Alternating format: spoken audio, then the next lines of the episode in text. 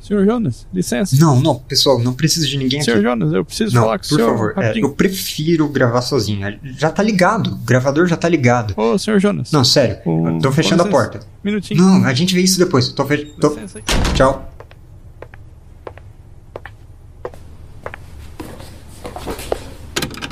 Primeiro reporte de missão da Ordo Realitas no município de Serração, na missão da mansão Lispector.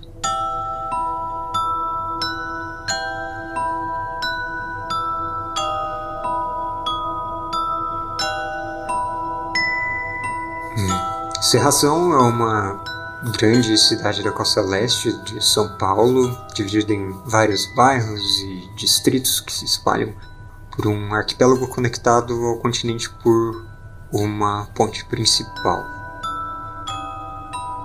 Na ilha sul do arquipélago está localizada a mansão Lispector, um antigo casarão de militares de 1800 que foi transformado num museu, posteriormente abandonado e leiloado durante a quebra do real. A Ordem recentemente comprou a mansão, recentemente, pelo menos no sentido histórico dela, já que isso ocorreu há mais de 30 anos, período no qual ela permaneceu abandonada. E se eu puder acrescentar, ela permaneceu em um péssimo estado de manutenção. Se tiver outros lugares de propriedade da ordem que estejam aguardando alguma missão, poderiam pelo menos eh, manter assim um pouco de, de, de manutenção básica, sabe? Foi até difícil chegar aqui. Ah, eu acho que eu tô fugindo do assunto. É, eu morava em Serração há bastante tempo. Eu não sei se isso é relevante pro caso. É, eu sou natural da cidade. E eu saí da cidade assim que eu tive a oportunidade porque sempre soube que tinha alguma coisa estranha por aqui, tá? É, a cidade tem essa serração constante que não pode ser certo. Eu sei que sempre tem na previsão do tempo, então os meteorologistas têm uma explicação para isso, mas sabe, é uma neblina um pouco mais do que você esperaria ter numa cidade dessas. Ah, tá, é, eu não tenho certeza de se a neblina é ou não alguma manifestação ou influência do outro lado, e eu acho que isso não importa. Mas alguns anos atrás, logo antes de eu sair da cidade, eu vi algo, uma comprovação de que tem uma influência de algo sinistro nessa cidade. Sempre teve, tá? Eu vi uma espécie de símbolo na parede. E aquilo me colocou num transe. E. Eu não sei se eu consigo descrever bem isso. Ainda mais tendo acabado de passar por tudo que a gente passou. Ah, eu faço um relato mais completo sobre o que eu vi no passado aqui na cidade em uma outra oportunidade. Mas ah, atualmente tem outros casos estranhos aqui na cidade de Serração. Outros casos dentro do escopo paranormal da Ordo e a ocupação da mansão é necessária para que a ordem tenha uma nova base. E foi com esse objetivo que a equipe Lispector foi montada para se estabelecer na mansão e resolver os casos daqui.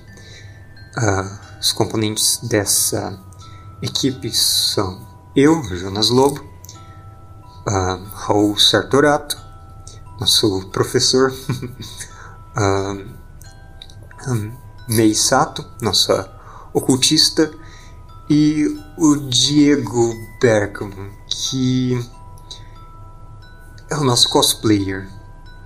Ah, ele é oficialmente o nosso combatente, mas ele. Esse é o lugar para eu fazer. Uh, para eu deixar minhas impressões e, e, talvez minhas avaliações e reclamações dos companheiros. Uh, eu não sei, se não for. Uh, mil perdões, mas o Diego apareceu para a missão com um casaco de anime e uma katana. E até ele botar essa katana para uso, eu achei que ela fizesse parte do cosplay, realmente. Parecia que ele veio direto de um evento. Isso é certo? Isso. Ah, bom. De qualquer jeito, nós chegamos em Serração, o caminho até aqui foi sem nenhum percalço. Ah, as coisas começaram a ficar ruins quando nós fomos nos aproximando da mansão Lispector. Uh, a estrada, ela tá. Bom, ela já é naturalmente íngreme e sinuosa, mas ela realmente está precisando de uma boa manutenção. Tinha galhos caídos, a lama que desceu com todas essas chuvas. Nós passamos por um temporal que mal deixou a gente subir a estrada na direção da mansão. E quando nós chegamos na frente do portão que dá acesso ao, à propriedade em si, ao pátio da mansão, havia bastante lama obstruindo o portão mesmo. Eu desci para abrir ele, desci da nossa Kombi e eu não consegui. O Raul desceu para me ajudar e uh, talvez fosse só a lama e os galhos obstruindo o caminho, mas talvez tivesse alguma outra coisa já bloqueando a nossa passagem, alguma coisa querendo impedir a gente de entrar. Eu digo isso porque enquanto eu e o Raul Sartorato estávamos fora da Kombi, nossos dois companheiros que estavam lá dentro presenciaram uma terceira silhueta ao nosso lado na chuva. Como estava caindo uma chuva muito intensa, eu acho que eles não conseguiram discernir a identidade dessa silhueta. Ou talvez ela fosse de natureza imprecisa e indefinida. Fato é que eles viram uma terceira pessoa que não estava lá. E aqui eu queria também saber da opinião de agentes mais experientes se eh, a gente não devia ter sentido que tinha alguma coisa sinistra acontecendo, alguma coisa estranha no ar, tipo, sei lá, um arrepio na espinha, ou visto alguma coisa com o canto da visão. Isso não é normal de acontecer, isso vem com a experiência, porque eu me senti bastante desprevenido. Se aquilo quisesse causar mal a gente, eu não, não teria podido fazer nada naquele momento. Mas, de qualquer forma, voltando ao assunto principal. Nós obstruímos o portão, eles contaram pra gente o que viram, e nós seguimos até diante da mansão. Ainda estava chovendo pra caramba e nós já fomos tirando a mala. É, a gente devia ter aberto a porta primeiro, percebi isso depois. Mas é. Daí, outra coisa, na hora que a gente foi tirar as malas, eu acho que catalogaram ou, ou esqueceram de tirar do nosso veículo operacional uma. Eu realmente espero que ninguém esteja escutando clandestinamente essa transmissão. Uh, tinha uma bazuca, um lançador de foguetes dentro da Kombi eu acho que isso foi enviado para os agentes errados. Uh, espero mais orientações sobre o que fazer com ela. Mas é, nós abrimos a porta e a mansão ela nos recebeu com esse grande salão cavernoso. Grande o bastante para pensar até que passava uma impressão e uma nave de uma grande catedral. Haviam as escadarias, mas qualquer janela e clarabóias estavam fechados. Então estava absolutamente escuro. O interior cheirava a poeira e a mofo, principalmente mofo por toda a umidade desse lugar. A mobília está infestada, os, o piso de madeira, as paredes Olha, um lugar bastante insalubre. E havia portas levando para salas e corredores que nós ainda nem tivemos tempo de explorar. Nenhuma energia elétrica, nenhum gerador funcional naquele momento. Mas já havia alguém para nos receber. Ou alguma coisa que já foi alguém.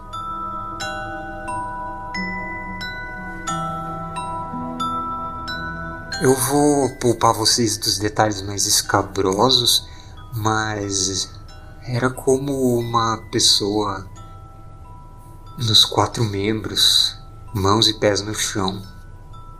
Do final da espinha até a base da cabeça, toda a espinha dorsal estava contorcida, espiralada, e de alguma forma essa coisa ainda se mexia. E se mexia rápido, mais rápido, com mais ímpeto do que uma pessoa normal. Logo que a gente abriu a porta e fomos entrando, os olhos se acostumando com a escuridão, ela já veio saltando, correndo na nossa direção do escuro. O Raul Sartorato foi extremamente ágil e preciso em sacar o revólver dele e disparar. Nós tínhamos uma lanterna que estava iluminando esse interior e deu para ver claramente como o tiro certeiro dele não causou nenhum dano.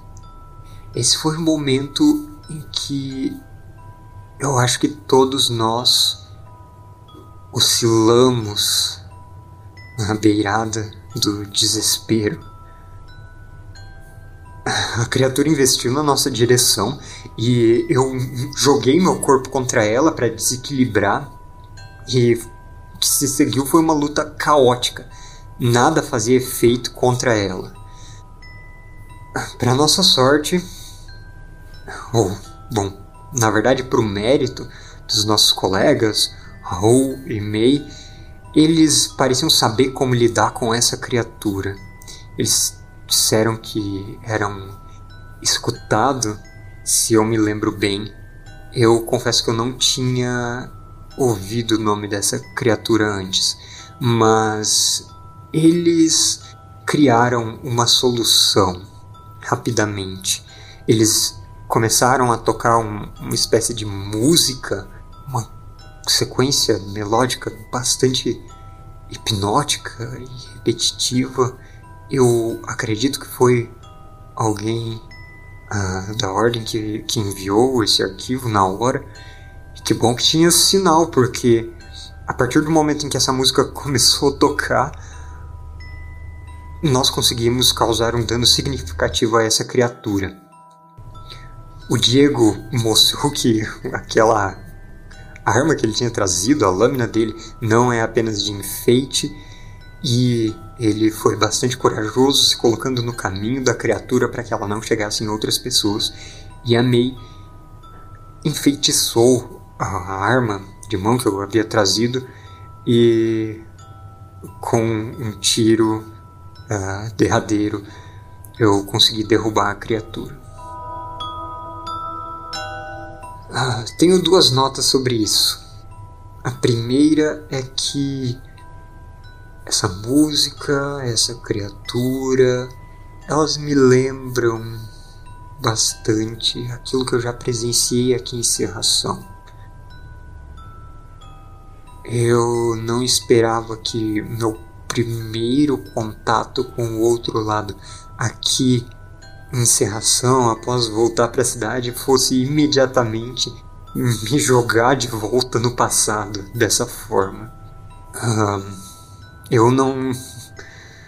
Eu realmente espero que eu não tenha tanto contato com aquilo que eu queria deixar no passado, sabe? Eu espero que as coisas que a gente enfrente daqui para frente não sejam tão. Ah, pessoais eu desabafei um pouco disso pro Raul, mas realmente espero não ter contato com certas coisas. Com o resto, eu acho que eu consigo lidar. Mas a outra coisa que eu queria falar é que a May não para de falar sobre um bicho papão. E isso tá me irritando um pouco porque eu fico com a impressão de que ela não leva essas coisas a sério.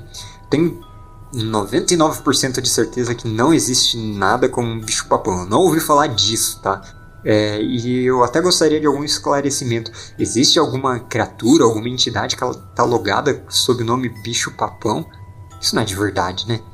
Uh, por favor, se alguém puder me dar uma, uma confirmação disso, só para encerrar esse assunto de uma vez por todas, tá? Uh, Porque tá uma discussão muito infrutífera. Eu não gostaria de ficar perdendo tempo com esse tipo de coisa. Mas só se puderem. Se alguém puder confirmar, mandar pra mim. Eu agradeço. uh, onde eu tava mesmo?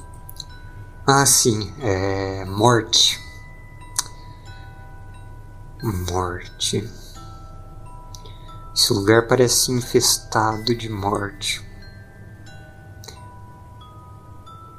Ah, depois da, do nosso embate com o escutado, eu fiquei com a impressão de que não é simplesmente um mofo que permeia o ar, porque mesmo depois da gente começar a fazer essa limpeza, o ar não se torna mais leve.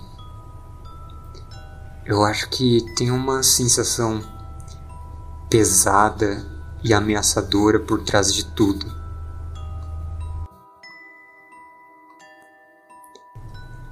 O elemento morte é absoluto aqui. Ele reina, permeia tudo. Eu acho que até começa a permear nossas interações. Tem um clima de fatalismo entre a gente, como se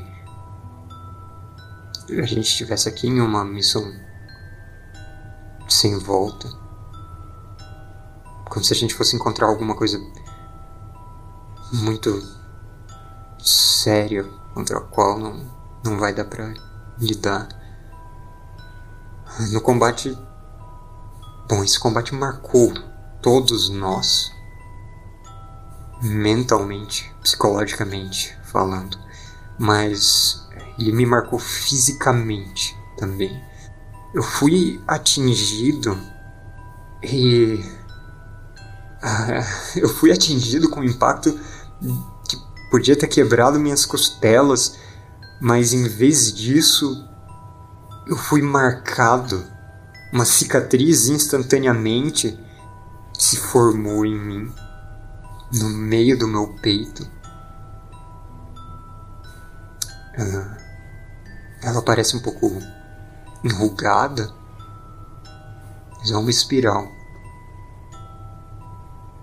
Porque tudo isso parece que volta para aquilo que eu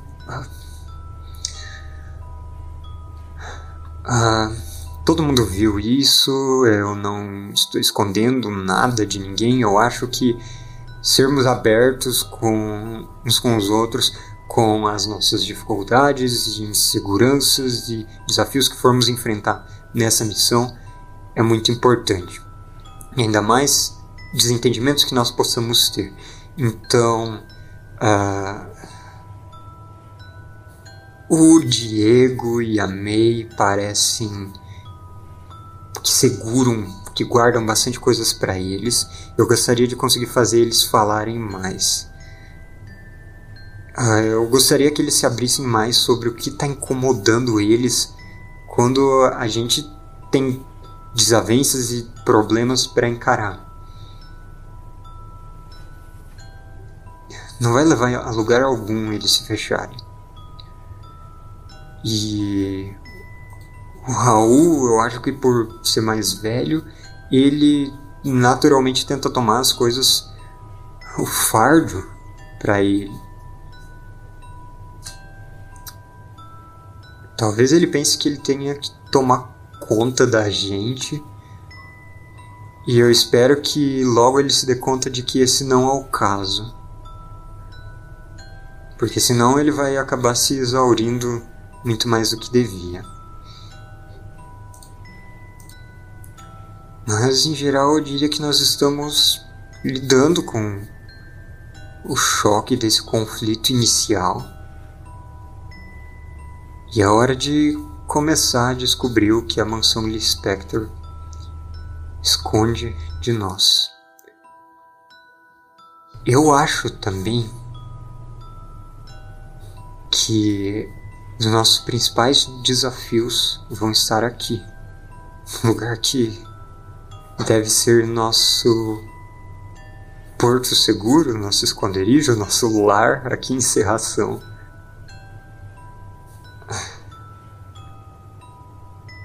Eu acredito que os maiores perigos vão estar aqui e não nos casos do restante da cidade.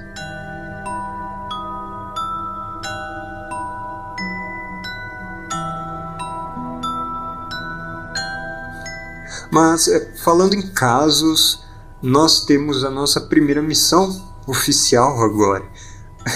o acampamento está montado no salão principal. Já tiramos a maior parte da poeira, então é hora de nos dedicarmos a resolver o desaparecimento de um tal de Daniel. Ele sumiu recentemente e um tal de Ulisses, eu acho que é algum tipo de detetive da cidade, investigador particular, é, parece estar atrás dele é, e informou a ordem. Uh, eu não sabia que esse negócio de detetives era de verdade. Tipo, que tinha encerração, sabe? É, eu achei que fosse um que as pessoas só fossem atrás de, sei lá, de casos de traição e. Ah, não sei, ver um. Se tem um sujeito trabalhando com a ordem, deve ser um negócio sério. Interessante. Uh, mas uh, nós temos essa missão de encontrar o Daniel e. Uh, eu acredito que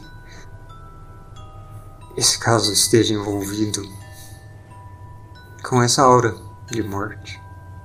Eu espero que ele não tenha se tornado uma vítima das ameaças do outro lado que nós estamos prestes a descobrir quais são.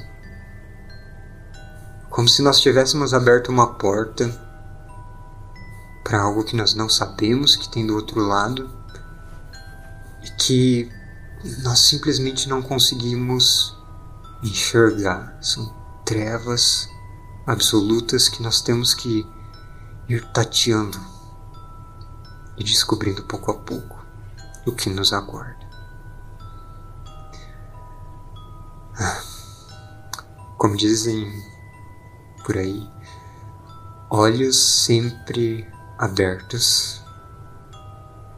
E esse é o meu primeiro relato. Fim da gravação.